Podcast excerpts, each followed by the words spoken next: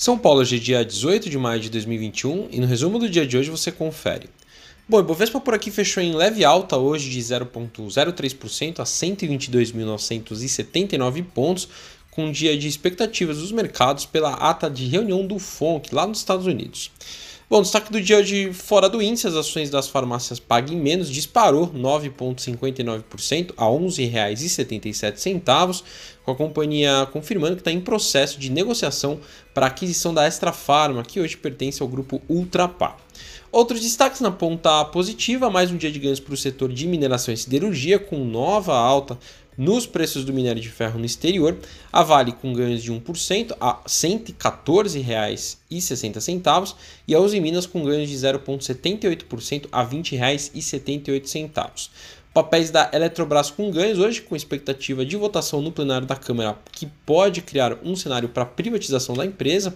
A ON, que é a LET 3, registrou ganhos de 3,03% a R$ 40,80. Indo para a ponta negativa, a Gafisa hoje em queda de 2,8% a R$ 4,52, depois da empresa reportar um lucro líquido de 12 milhões de reais nesse primeiro tri de 2021.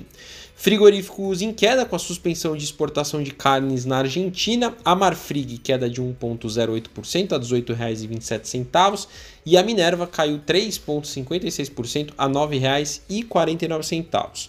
Queda também para Mosaico, que registrou uma perda de 6,83%, fechando a R$ 19,91, depois de registrar uma queda de 68% no lucro líquido ajustado entre o primeiro TRI de 2020 e esse primeiro TRI de 2021.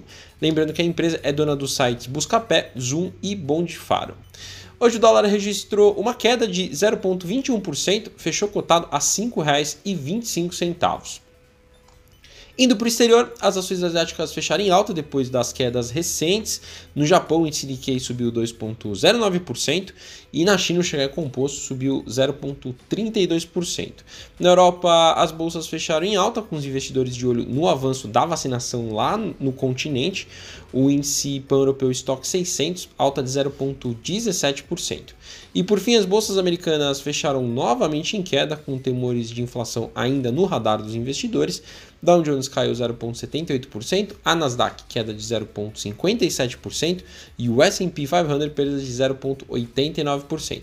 Bom, eu sou o Fábio Capone do time do BB e diariamente estaremos aqui no resumo do dia do mercado para você. Até a próxima!